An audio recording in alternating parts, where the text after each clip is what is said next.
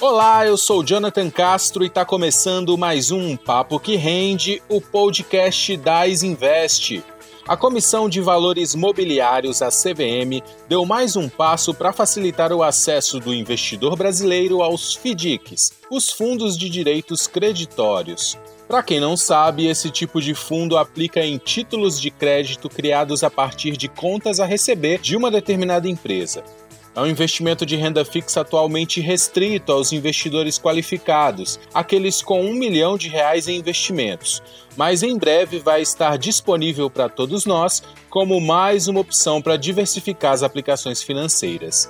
Para saber mais sobre essa novidade, a gente chamou o Gustavo Catenati, que é CEO do Grupo Credi Brasil, que opera fundos em direitos creditórios, e também o Luiz Vairo, que é sócio da CB Partners. Tudo bom, Jonathan? Prazer. É muito legal estar aqui com vocês para esse bate-papo. Espero poder contribuir para esclarecer um pouquinho desse mercado que tem uma oportunidade enorme, principalmente para a economia do Brasil e ajudar os pequenos e médios empresários. Jonathan, obrigado pelo convite. A gente é fã da coluna de vocês aí. Acho que tem um fator educativo para os investidores no Brasil. Então, se a gente puder contribuir um pouquinho com o que a gente faz aqui no dia a dia, vai ser super gratificante. Legal, a gente que agradece.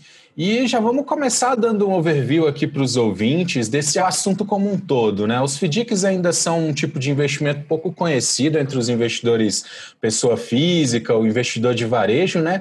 mas está rolando todo um debate para que o acesso a esse investimento seja ampliado. A Comissão de Valores Imobiliários anunciou a abertura de uma audiência pública que promete para discutir né, o acesso ao investidor brasileiro a esses produtos que hoje são restritos aí ao investidor qualificado. Queria começar aqui puxando o Gustavo então para o bate-papo para explicar exatamente como que está essa situação hoje, quais que são as mudanças que estão vindo por aí, como é que está esse debate lá na CVM, Gustavo?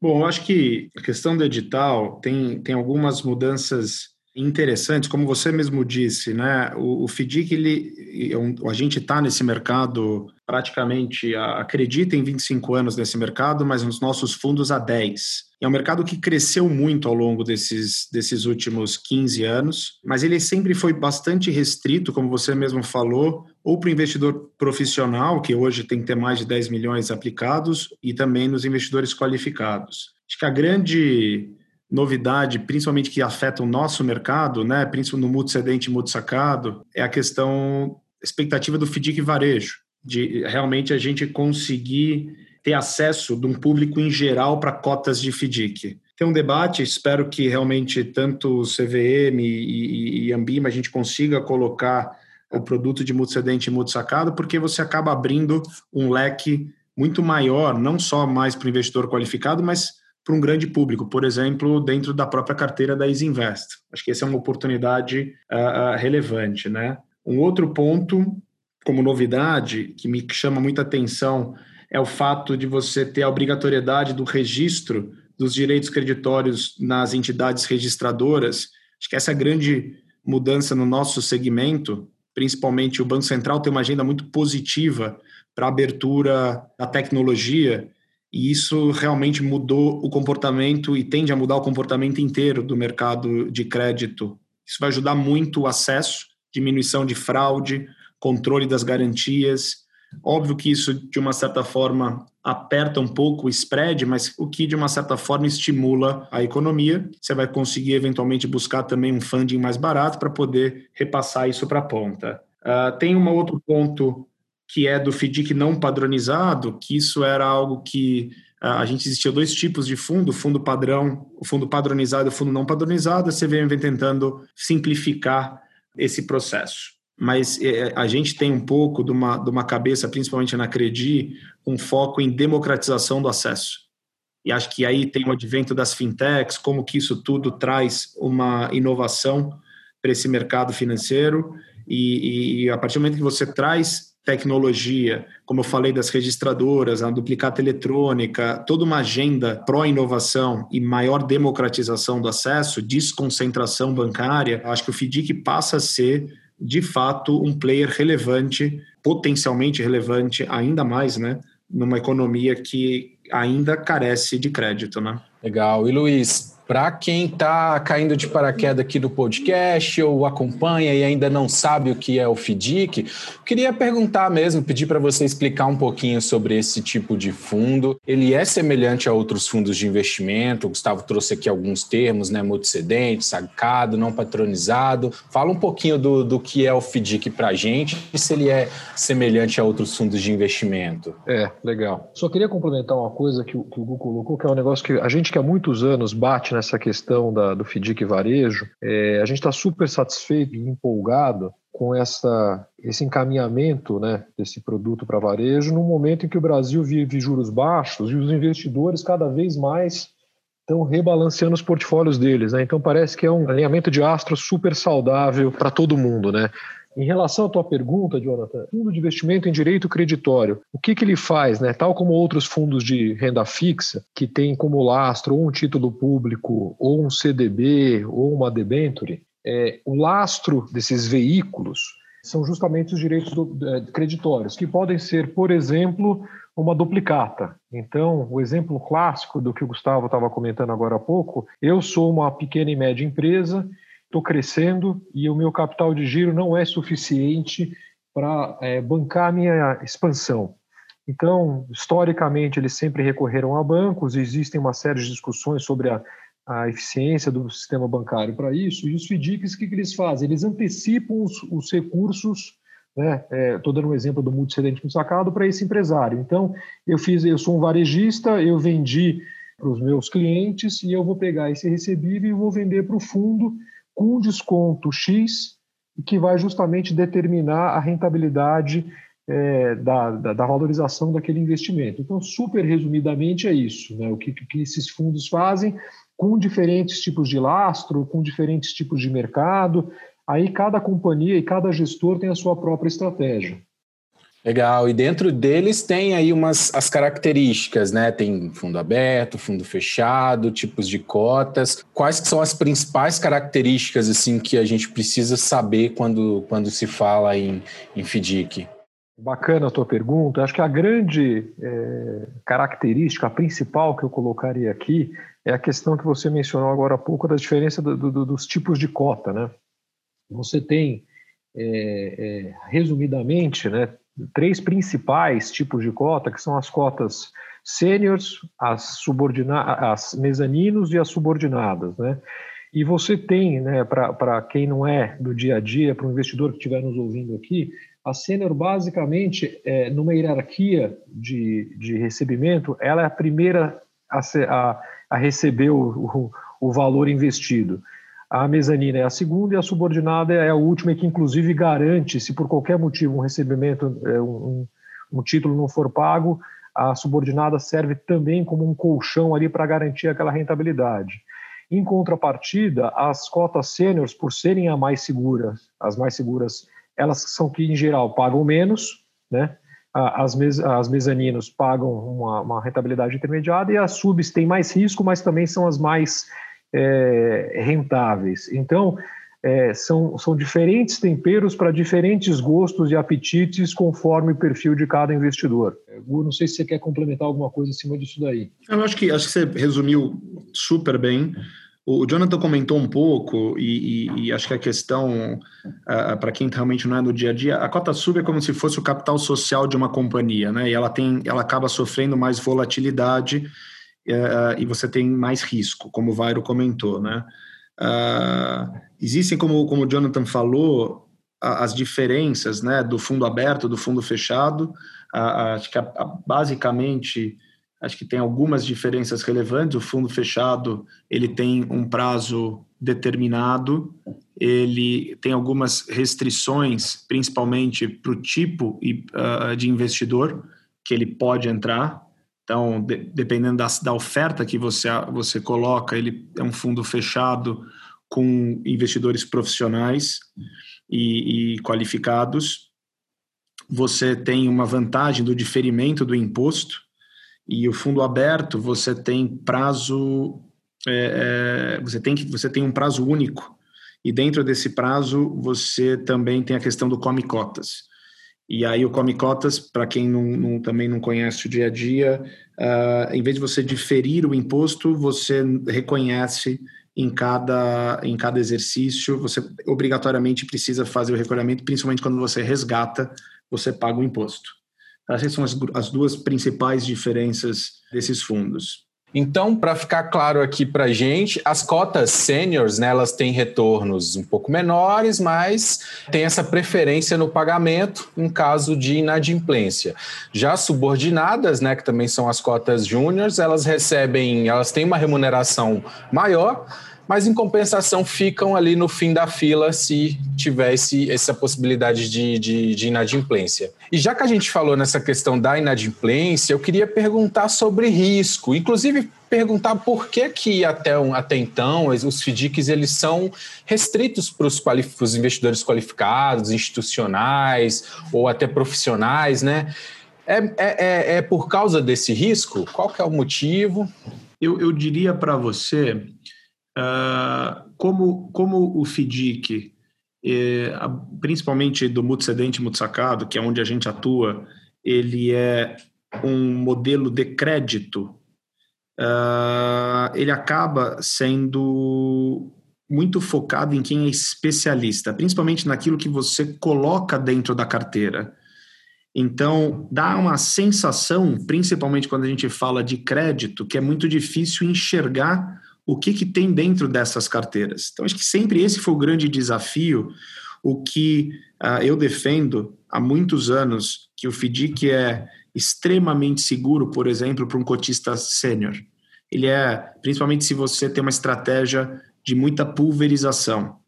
Então, você, na verdade, para poder perder o teu patrimônio ou perder a cota subordinada, tem que errar muito para a inadimplência crescer para afetar a tua cota, a, o cotista subordinado. Então, você tem um colchão relevante que protege o cotista sênior. O grande desafio, e este edital, e que está acontecendo agora, realmente começa a trazer para uma abertura maior, é porque você passa a ter maior visibilidade do que tem dentro dessas carteiras. Então, quando a gente fala do registro da duplicata eletrônica, de você conseguir fazer um, você conseguir fazer o tracking de todas as notas, principalmente agora com a nota fiscal eletrônica desde 2015, tudo isso passou e está passando a trazer através da tecnologia tirar essa sensação de que tem um risco maior. Eu sou suspeito para falar porque eu defendo essa indústria. Eu acho que, principalmente num momento como esse, uh, pandêmico, uh, o produto se mostrou altamente resiliente em diversas casas. Então, o cotista sênior acabou ficando muito protegido, teve diversas amortizações e, e, em termos de pagamento e que se provou, principalmente em, em, real time, eu diria, um, um teste de stress em que a maior parte dos fundos subiu o patrimônio, cresceu muito o caixa quando segurar as operações. Então, o grande ponto do risco, Jonathan, está muito ligado, na minha opinião, ainda à pouca visibilidade da carteira e ainda uma questão de um risco fiduciário, como eu comentei, a, a, da importância de se investir na governança, que também é endereçada nessa nova, nesse novo edital da, da CVM, imputando responsabilidade para todos os, os stakeholders do processo. Isso acho que é importante. Muito interessante. Destacando aqui né, que é um investimento de renda fixa, que, tá, que traz aí essas vantagens, enfim, tem se mostrado bem seguro. É, já que a gente tocou nessa questão de ser um investimento de renda fixa, eu queria perguntar um pouco da remuneração, Luiz. Como que se dá a remuneração desses fundos? É uma taxa pré-fixada? Como que o investidor é remunerado nos FDICs?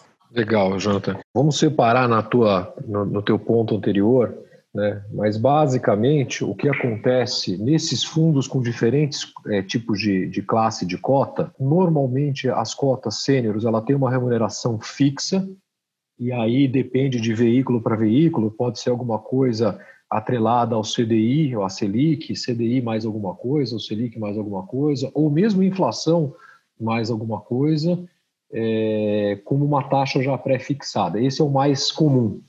E as cotas subordinadas, aí sim elas vão ter uma variação conforme a performance é, do, do, veículo, tá? Então, depende. Eu coloquei isso um pouco porque a gente acabou não falando aqui mas são poucos os veículos, mas o, o FDIC, conceitualmente, ele também pode ser monocota. Então, nós vamos colocar 10 dinheiros, eu vou emprestar esse dinheiro, por exemplo, para empresários, como eu comentei, e em cima daquilo ali eu tenho uma classe única de cota. Não é o usual. Tá? Então, em relação à tua pergunta, depende um pouquinho em que, em que, em que tipo de aplicação você está dentro do teu veículo. O usual mais comum que a gente vê aí, que é o padrão dessas cotas sêniores, elas estão normalmente indexadas a, a, ou inflação ou a CDI, ou a Selic, né? Legal. E nesse momento aí de juros tão baixos, é, é uma boa alternativa para investimento de renda fixa e se tem se mostrado até mais rentável que outras, que outras classes, se vocês têm algum, algum resultado que, pode, que possam compartilhar com a gente em relação à remuneração, como que ele se comporta nesse cenário de juros baixos? Bom, é, é, eu acho que olhando um pouco o produto, e, e, analisando o risco-retorno, acho que o grande segredo, como a gente comentou, é você escolher os parceiros corretos que tenham, uh, que conheçam principalmente o produto, porque no, no FDIC você acaba entrando, você tem diversas opções de produtos que você pode construir dentro dos FDICs. A gente pode falar de cartão de crédito, a gente pode falar de crédito para PME, podemos falar aqui, a gente vai falar ah, o que você puder colocar de direitos creditórios, é importante ter, de fato, os players que conheçam bem ah, ah, o produto. E aí, para diversos tipos de produtos e estruturações, você tem precificações diferentes. Acho que a grande vantagem por ser um produto de renda fixa, com controle e um risco que ele é bem calculado e ele, se bem diversificado, como eu comentei, uma carteira pulverizada, você atrai retornos relevantes. Então, hoje, ainda o mercado precisa se ajustar, porque a gente está ainda vivendo um, um, processo pandêmico, mas cotas de fundo, uh, e multisacado, posso falar por nós, uh, até o ano passado giravam em torno de CDI mais 3, CDI mais 3,25 uh, como precificação. Eu imagino hoje o prêmio por risco pode estar um pouquinho mais elevado, talvez um CDI mais 4, CDI mais 4,5 para uma cota sênior. Então, acho que esse é um, é um pouco de um balizador dentro desse mercado e, e, a remuneração. Essa é uma outra questão, Jonathan, que é relevante, na medida em que uh, esse edital, cada vez mais que a gente consiga trazer mais simetria para o processo, a tendência também uh, essa, essa remuneração acabar de uma certa forma vindo um pouquinho mais para baixo. É o que a gente acredita. Eu vou me atrever a entrar só aqui num ponto que o Gustavo colocou. Eu estou pensando um pouco com a cabeça de quem pode estar nos ouvindo. O Gustavo usou uma palavra que é, é o nome do jogo para nós aqui, que chama pulverização. Né? Então, para quem está tendo um primeiro contato com o veículo agora, o que, que nós fazemos? Né? Nós compramos milhares de títulos e duplicatas de recebíveis por mês. Então, né, é, existe algum tipo de eventualidade de alguém pagar? Existe. Mas com essa pulverização, que é um dogma aqui na nossa gestão, caso aconteça alguma coisa, e acontece, a gente sabe que acontece, a rentabilidade né, da taxa de desconto dos demais títulos acaba suportando isso e acaba se tornando um business tão bom e tão resiliente. Né? É, a gente viveu 2020, que era um ano que, como brasileiros aqui, que a gente já passou todo tipo de crise, acho que essa é uma crise nova.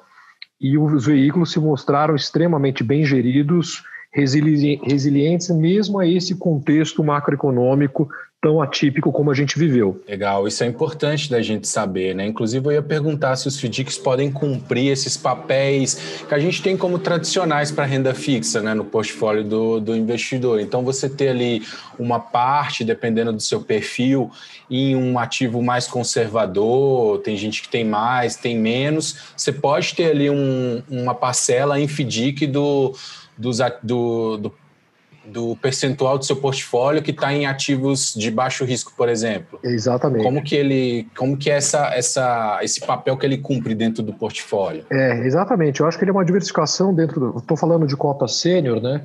Que tem essa rentabilidade garantida. Eu acho que ele é um excelente veículo para diversificação de portfólio, né?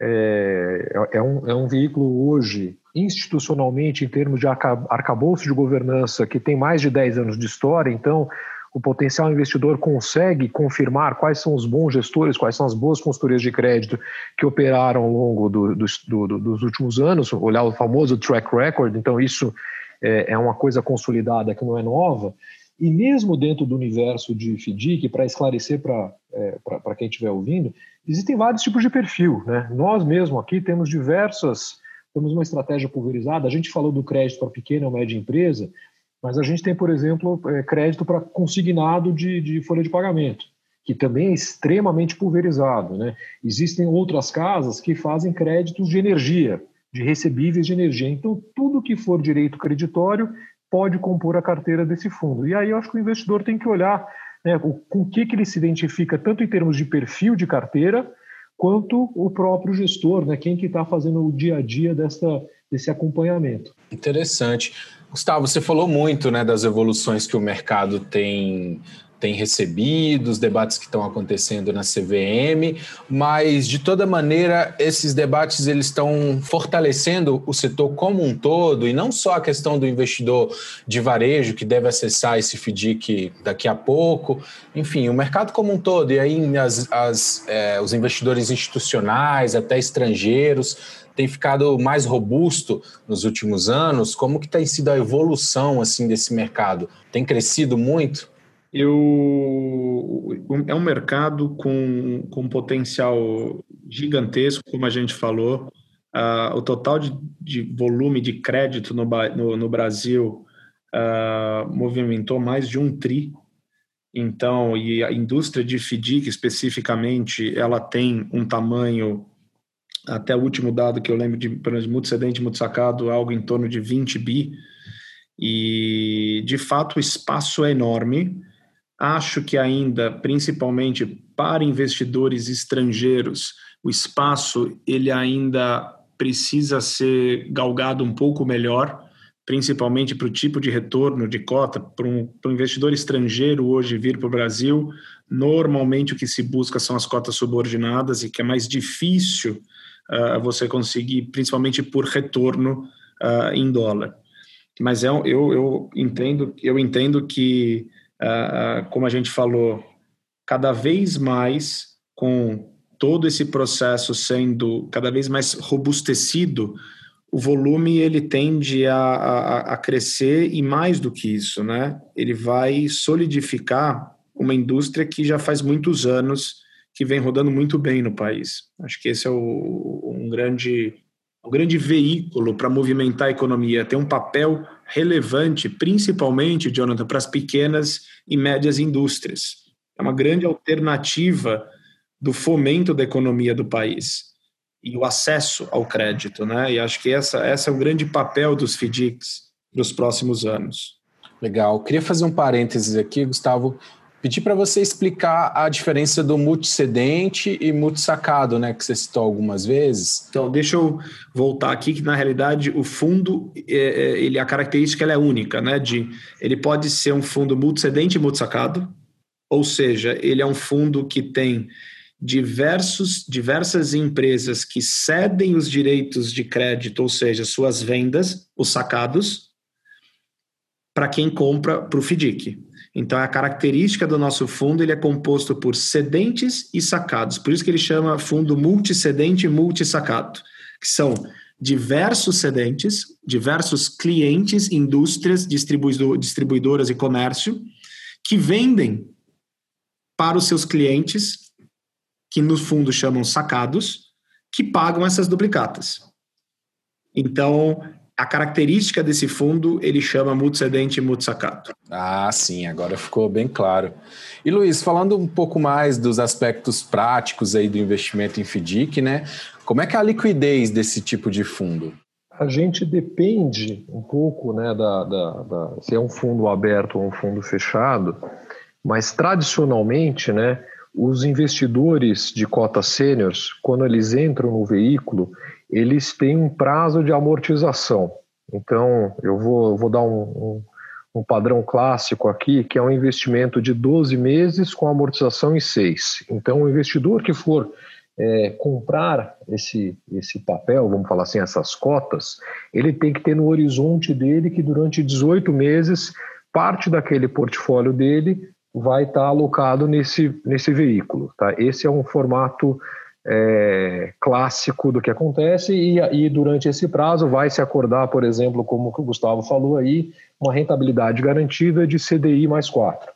Na cota subordinada, normalmente, até é, é, na, é muito raro o investidor querer sair, porque é, ele tem uma rentabilidade maior, é, é, mais difícil de você acessar esse tipo de investimento, então a gente brinca que tem, um, às vezes, uma briga de tapa.